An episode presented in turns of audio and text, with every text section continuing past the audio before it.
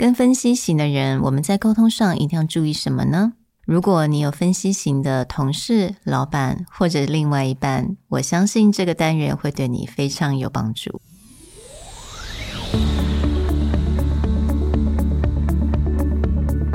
Hello，欢迎来到 Executive Plus 主管与沟通力的 Podcast。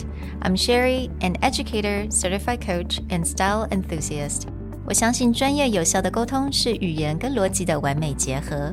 And I'm Nick, a startup consultant, corporate trainer, and late night gaming junkie. I believe great communication requires the right mindset and solid frameworks.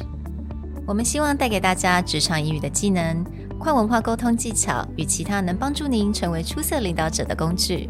Join us each week as we share our experience, research, and methodologies to take your communication and language skills from good to great.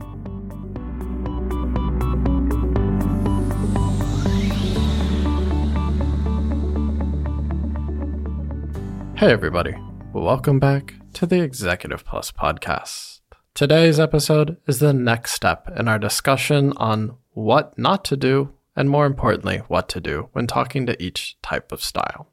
Today, we're going to dive into, shall we say, the more silent type, the analytical. For those of you who are looking for more of an overview on analytical, go back and check out episode 227. As a refresher from our two dimensions, an analytical is both low on assertiveness, meaning they are more ask oriented and they exert influence by asking questions, and they are low on responsiveness, meaning they are more controlling of their emotions and less likely to show what they're thinking.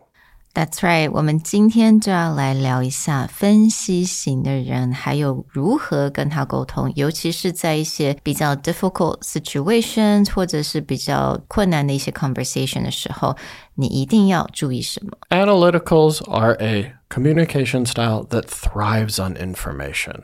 The more information they have, the more comfortable they feel. And when it comes to leadership or decision making, analyticals often make the best decisions of any communication style. Now, the caveat to that is they make the best decisions when they comfortably feel they have enough information. But the difficult part of this is they never feel they have enough information. 嗯，有几个非常重要的 key traits，也就是 they want the facts。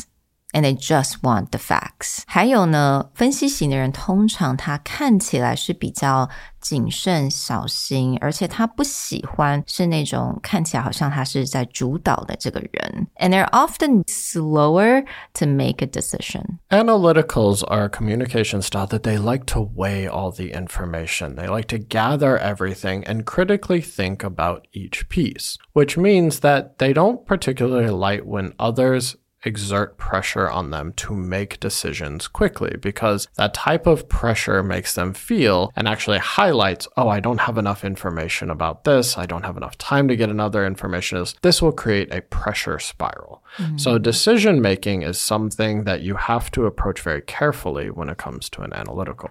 嗯，那当然，他们可能看起来也就是 emotion 不是那么的外放嘛，他可能看起来稍微没有那么的 excited，a little appear may be a little bit unenthusiastic about certain project, and then they're actually very good, very disciplined when it comes to time. So, when working with an analytical, two things that you need to keep in mind. One is that just because they're not showing enthusiasm doesn't mean they're not excited. Or just because they're asking you a lot of questions about their idea doesn't mean they don't believe in it. Actually, the more questions they ask, it's usually they're more intrigued and they want to learn more so that they can decide how to take action on it. The second thing that Sherry just covered when it comes to time is analyticals do plan out their time quite a bit, meaning they care about schedule, they care about milestones. And this also brings back into that decision making piece from the standpoint of if they feel pressured or they feel rushed, part of it is because they don't feel they have enough time or they cannot schedule out mm-hmm. enough time in order to make these certain decisions. So time is a critical component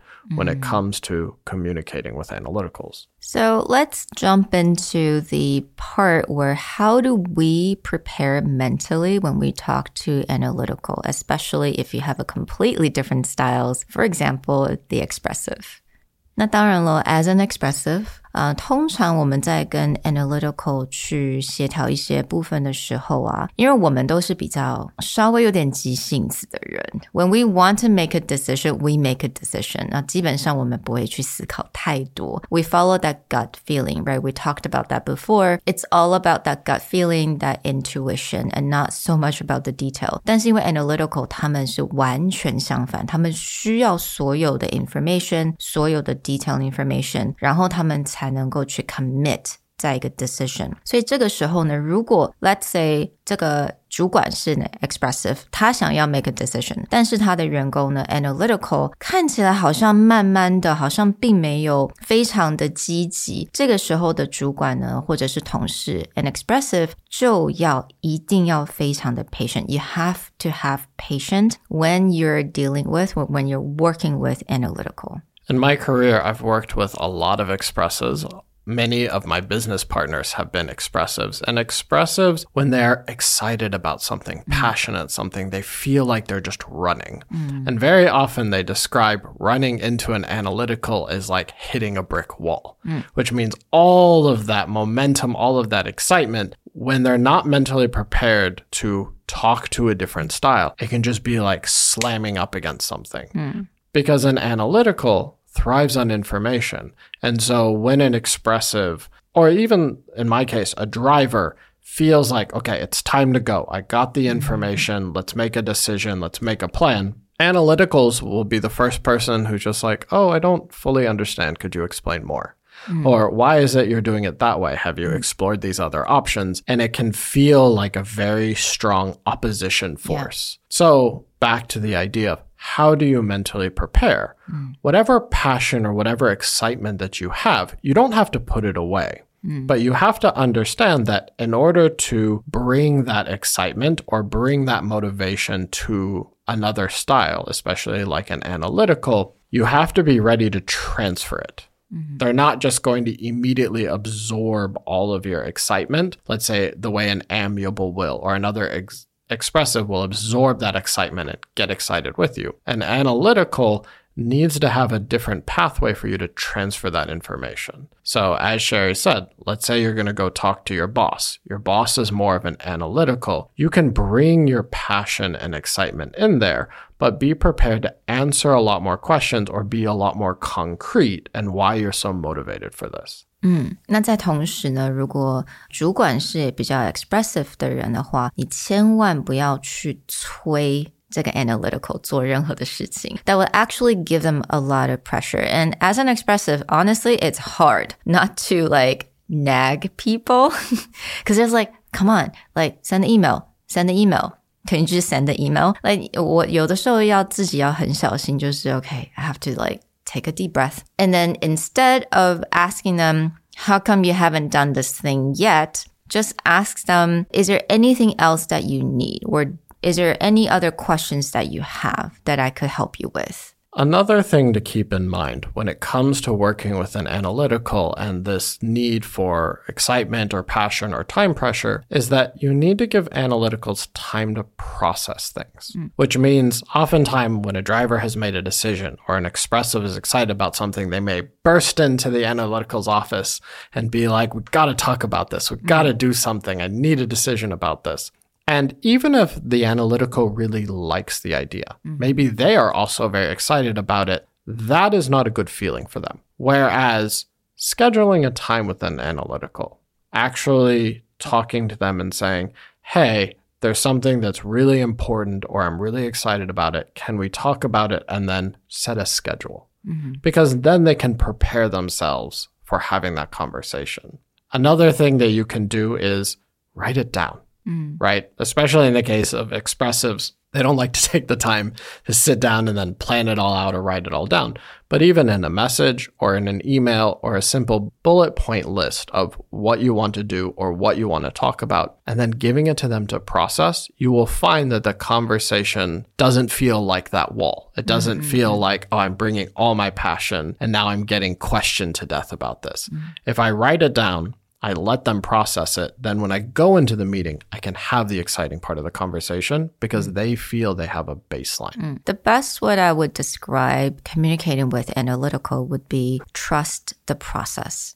It's all about the process. It's not about the results. It's about the process and it's all about really communicating that information. Is there anything else they need? Anything they feel missing or letting them absorb the information, letting them take the lead. 所以我觉得在这个过程当中有很重要的，尤其是 for example，你可能在提供他一个 presentation，your pitch analytical an idea and you ask them the question, do you have any questions? A lot of times you may actually get silence because they're still processing that information. So I think a best way to actually just be like, all right, maybe in about a couple days, we'll come back and we'll rehash this and then we'll talk about more questions that you may have. You know, give them that time to process and and then you can get them to talk about how they feel. A great example of this is yesterday, Sherry and I were in a meeting, and the person actually running the meeting was an expressive. But within the marketing team, it's actually like half analytical, half expressive. Yeah. And so every time we came to a decision point or mm-hmm. a brainstorming discussion point, the expressive would be like, Does anyone else have anything to say? Anyone else have any questions? And then wait about two seconds and be like, Oh, I'll take that as a no, and then move on. And that works really well for drivers or expressives. Mm. But in the case of the analyticals and the amiable, you actually found that later in the conversation, an analytical would be like, oh, oh, I have another thought about the thing we were talking about before. Mm-hmm. And for some people, that may feel like backtracking the conversation. But the reality was the analytical just needed time to process that information before the question came out. So they kind of jumped back mm. to be like, oh, on our last point, I, I have a mm. thought about that. A few more quick best practices for talking to an analytical. One is that if you want to get the most out of the conversation, you should actually prepare questions for them as well. Meaning, if you go in there and you, their main job is to ask you a lot of questions and get a lot of information. That's their default mode. But pre preparing your own questions for them actually makes it more of a communication so that, and make it that way. Like ask them a question, let them ask you a question. Don't go in there interrogation style and don't let them interrogate you. If you really want to have good communication, you should actually prep your questions, or you can go back and listen to a lot of our episodes on interviewing, actually knowing how to pick up information and ask good interview questions. That's also a skill that may help you in order to have better communication. Because otherwise, if you just ask, let's say, yes or no questions to an analytical, you will get a yes or no answer.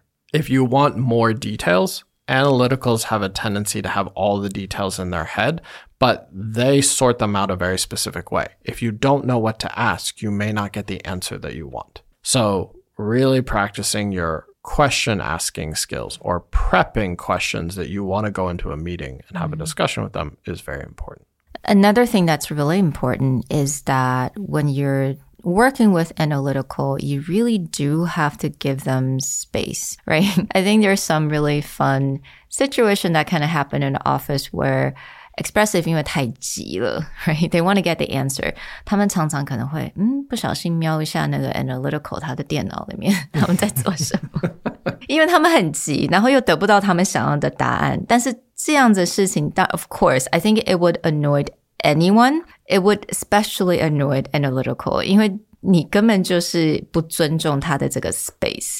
So that's something that you absolutely cannot, cannot do. Another thing is that be very careful with your tone of voice when you're asking questions, especially when you're like really in a hurry to make a decision, right? If you're asking in a way that you're like, come on, like let's make a decision. You're you don't sound like you have a patient, then analytical will not respond really well to that. And back to this time theme that keeps popping up. If you want the best results from analytical, give them a deadline. Which means if you want it on that day, you probably should not ask on that day. It's not going to end well. But of course, you don't have the ability to give someone infinite time. So if you need to give an analytical more time to process, you have to be very concrete about a deadline.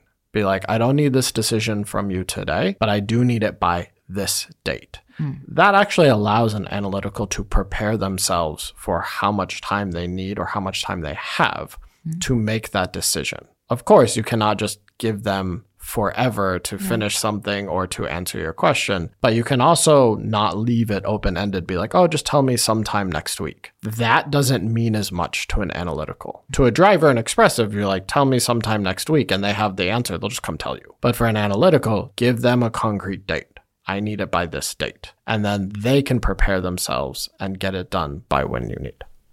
Well, we hope that you enjoyed this look at how do you prepare yourself mentally to talk to an analytical and what are the best practices for communicating with an analytical.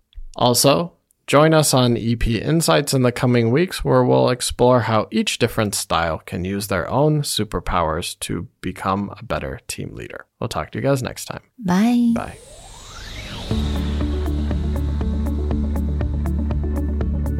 The Executive Plus podcast is a Presentality Group production produced and hosted by Sherry Fang and Nick Howard. You can search us on Facebook, 主管英文 Executive Plus. You can also find us on Instagram, Communication R&D, and email us at sherry at epstyleplus.com.